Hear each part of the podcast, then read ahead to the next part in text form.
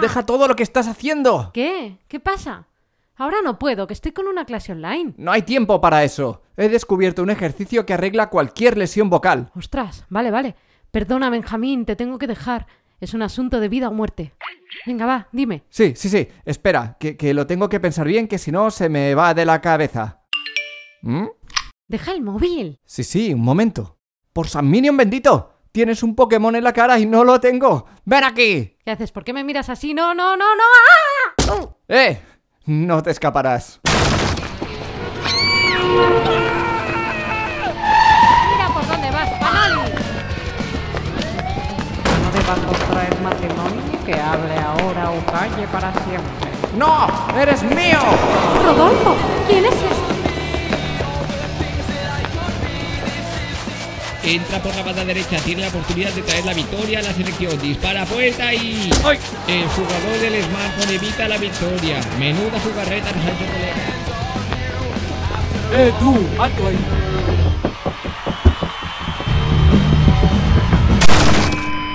¡Por fin! ¡El Pokémon es mío! No me acuerdo de lo que estaba haciendo. Qué rabia me da esto. Bah, no sería importante. ¿Qué? ¿Otro Pokémon? Aparta, pringao. Has llegado al templo del sensei del cantante. El podcast para cantantes y profesionales de la voz de Vox Vocal Studio. Potencia. Resistencia. Notas agudas. Notas graves. Control. Equilibrio vocal. Soy Esther Justel. Yo soy Carlos Campaña. Si quieres saber más sobre la voz, visita nuestro blog en vtvs.es barra blog.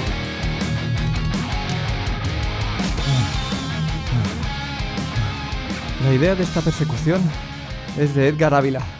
Si quieres pedir explicaciones a alguien por haberme olvidado de ese ejercicio mágico para curar cualquier lesión vocal, ya sabes con quién tienes que hablar.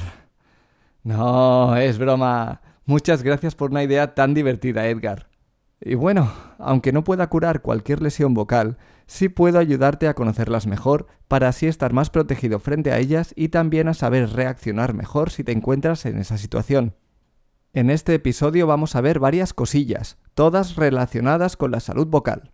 Veremos qué son los nódulos, los pólipos, los edemas y por qué se producen. También veremos cómo saber si tienes una lesión vocal. Y finalmente veremos qué puedes hacer si la tienes. Vamos, que te voy a hablar del lado oscuro de la voz. Porque las lesiones vocales son algo a tener muy en cuenta. La buena y mala noticia a la vez es que en la gran parte de las ocasiones estas lesiones son causadas por un mal uso de la voz, por una mala técnica, como por ejemplo gritar. En el resto de las ocasiones son causadas por un mal estado físico de tu voz, como por ejemplo cantar estando enfermo. Voy a empezar por hablarte de los nódulos en las cuerdas vocales. Los nódulos en las cuerdas vocales son unas formaciones de tipo calloso que se alojan donde su nombre indica, en las cuerdas vocales. Lo que hacen es que no permiten que las cuerdas vocales se junten de manera normal. Estos nódulos aparecen normalmente por abusar o utilizar incorrectamente tus cuerdas vocales.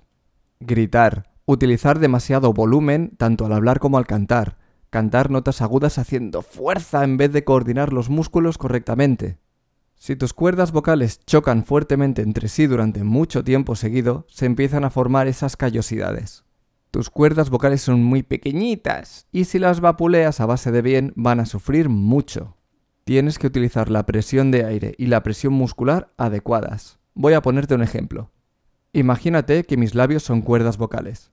Una vibración sana tiene la cantidad justa de aire y la resistencia adecuada, es decir, el aire que envío desde mis pulmones no es demasiado ni demasiado poco, y la presión que ejercen mis labios no debe ser ni mucha ni poca. Esto sería un ejemplo de un equilibrio entre ambos elementos. Si añado mucho aire y mantengo la misma presión muscular, pasa esto. Al final me quedo sin aire. Si en cambio mantengo el aire adecuado pero incremento la presión muscular, pasa esto. No soy capaz de mantener mis labios en movimiento. Necesito más aire para compensar esa presión extra. Si en lugar de esto disminuyo la presión de aire y mantengo la misma presión muscular, pasa lo siguiente. Sí, tu audio está bien. No se oye nada porque mis labios no se mueven, puesto que el aire no puede moverlos y estos se mantienen en presión constante entre sí. Y finalmente puedo mantener la presión de aire y disminuir la presión muscular. Ahora la presión muscular de mis labios no es suficiente para resistir el aire, por lo tanto no vibran. Total, un exceso de uno de los dos elementos en relación al otro va a aumentar mucho la fatiga de tus cuerdas vocales, lo que al final acabará en lesión. Ahora, ¿qué síntomas muestran los nódulos en las cuerdas vocales? Pues principalmente tres. 1. Tu voz suena ronca. Si hablas así está claro que algo pasa en tu voz. 2. Tienes una disfonía constante. Si supone un esfuerzo para ti decir media palabra durante varios días seguidos, es que algo no va bien. Y 3 tu falsete ha desaparecido. El rango agudo suele ser el primero en sufrir las consecuencias. Sería algo como esto. Uh, uh. ¿Y qué pasa si tienes nódulos? ¿Está todo perdido? Para responder a eso, primero tenemos que saber que existen dos tipos de nódulos, los nódulos blandos y los nódulos duros.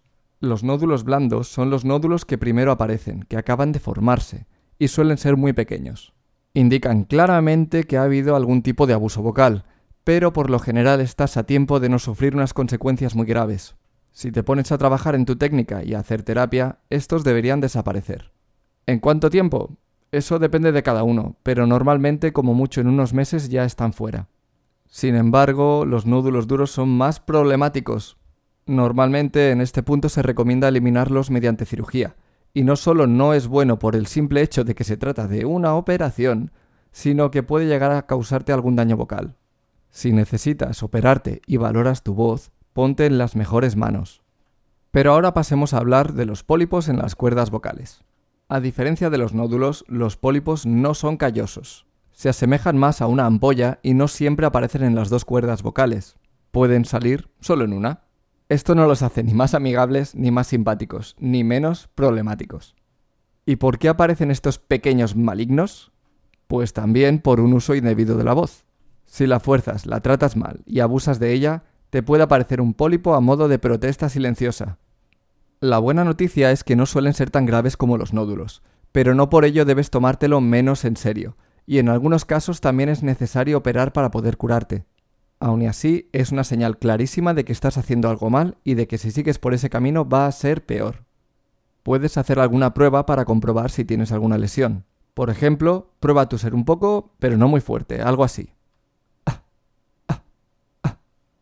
Si puedes oír un ataque limpio, es probable que estés bien. También puedes probar a decir una U en tu voz de pecho y subir a tu voz de cabeza. Si en vez de pasar a voz de cabeza lo que pasa es que tu voz desaparece, mala señal. Sería como algo así.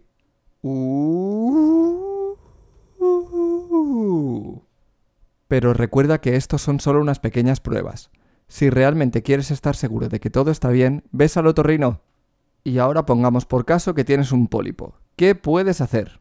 Bueno, lo primero, otra vez, es ir al otorrino y que te aconseje.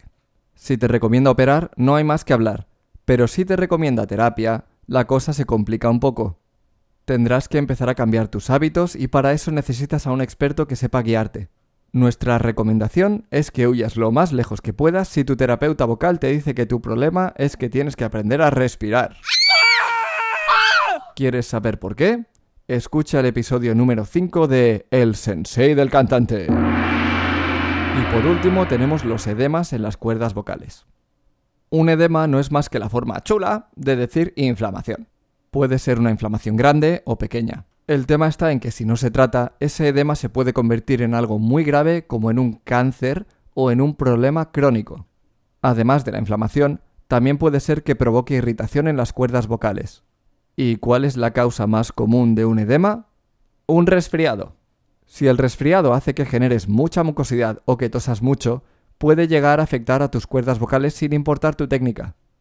Y si además de esto necesitas tu voz de forma intensiva a diario, las posibilidades aumentan.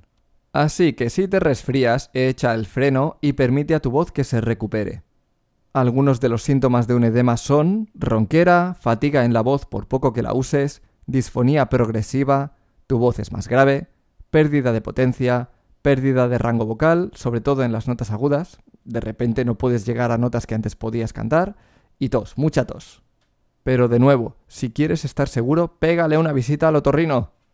La buena noticia es que si el edema es causado por un resfriado, si dejas descansar tu voz durante un par de semanas y te cuidas, en un par de semanas puedes estar fresco como una rosa. Sin embargo, si después de esas dos semanas la cosa no mejora, se vuelve imperativo visitar al otorrino. y ahora que te he metido el miedo en el cuerpo, vamos a evitar que te conviertas en un hipocondríaco vocal porque no quiero que te dejes el sueldo en visitas al otorrino. Eso sí, si lo crees necesario, no lo dudes y visítalo porque mal no te hará. Como mucho no podrás ir al parque de atracciones este verano. El caso es que muchos de los síntomas que te he explicado también pueden deberse por una falta de técnica vocal. Por ejemplo, si sientes dolor al cantar durante un rato, me atrevería a decir que es más probable que ese dolor venga porque estás forzando tu voz. La lesión aparece cuando sientes eso durante mucho tiempo seguido. ¿Durante cuánto tiempo? Pues varía normalmente de persona a persona, pero aunque tu voz lo esté aguantando no significa que debas seguir por ese camino. Tarde o temprano, todos caemos, como en los inmortales. Solo puede quedar uno.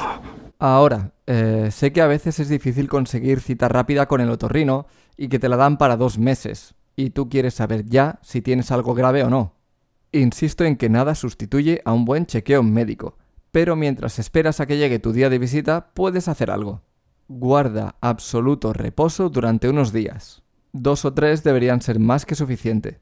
No hables, no cantes, no hagas ningún sonido con tu voz. Si fumas, deja de fumar. Come cosas saludables que no te provoquen reflujo. En fin, que te cuides. Después de ese tiempo de reposo, hazte las siguientes preguntas. ¿El dolor que sentías sigue con la misma intensidad? ¿El dolor vuelve a aparecer nada más empezar a utilizar de nuevo tu voz? ¿Tu voz sigue sin responder? Si has respondido sí a cualquiera de estos puntos, ha llegado el momento de tomárselo un poquito más en serio y esperar a que tu otorrino te atienda. Si has respondido no a todos los puntos, no te lo puedo garantizar al 100%, pero yo diría que estás en zona segura. ¿Y qué pasa si al final sí tienes una lesión vocal? Ponte en manos de un médico especializado y de confianza. Él te dirá exactamente lo que tienes que hacer. Si hay algo que no te convence, pide más opiniones a otros médicos. Es tu voz la que está en juego. Si te tienes que operar, tendrás que hacer rehabilitación. Por eso, busca al mejor profesional que pueda ayudarte y no temas en exigir resultados. Deberías notar mejoras en las primeras sesiones y debería proporcionarte un régimen de ejercicios para hacer en casa, lo cual implica que trabajes en casa. Esa será la única forma de volver a tener una voz sana, incluso mejor que la que tenías antes de tu lesión. Y hasta aquí el episodio de hoy. Gracias por escucharnos. Si te ha gustado y quieres más, hazte fan del sensei. Únete a nuestra comunidad de cantantes para aprenderlo todo sobre la voz. Visita vtvs.es barra sensei-fan